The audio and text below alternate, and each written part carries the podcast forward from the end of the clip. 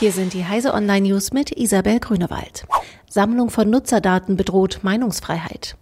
Die ausufernde Sammlung von Nutzerdaten im Internet könnte die Meinungsfreiheit beeinträchtigen, fürchtet Apple-Chef Tim Cook. Stellen Sie sich folgendes Szenario vor.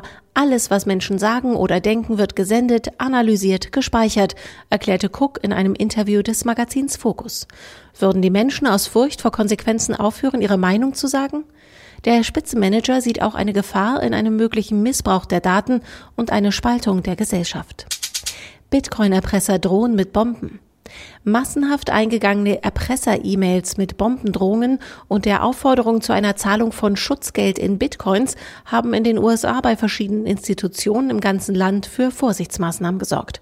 Vielerorts haben die Polizeibehörden darauf hingewiesen, dass es sich um eine landesweite Angelegenheit handelt. Die Polizei von Washington DC erklärte, die Drohungen würden derzeit als nicht glaubwürdig eingestuft.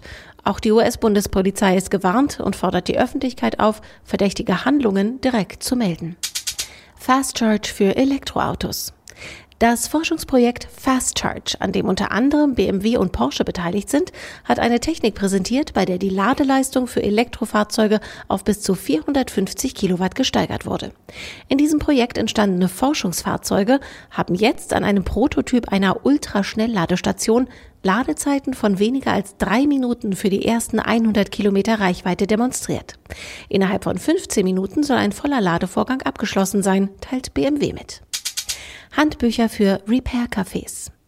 Beim Netzwerk Reparaturinitiativen gibt es drei neue Handbücher, die beim Reparieren helfen und kostenlos heruntergeladen werden können. Sie sollen insbesondere Schulen und Unternehmen bei der Gründung neuer Initiativen unterstützen. Auch das Projekt 3D-Druck und Reparatur stellt Materialien bereit.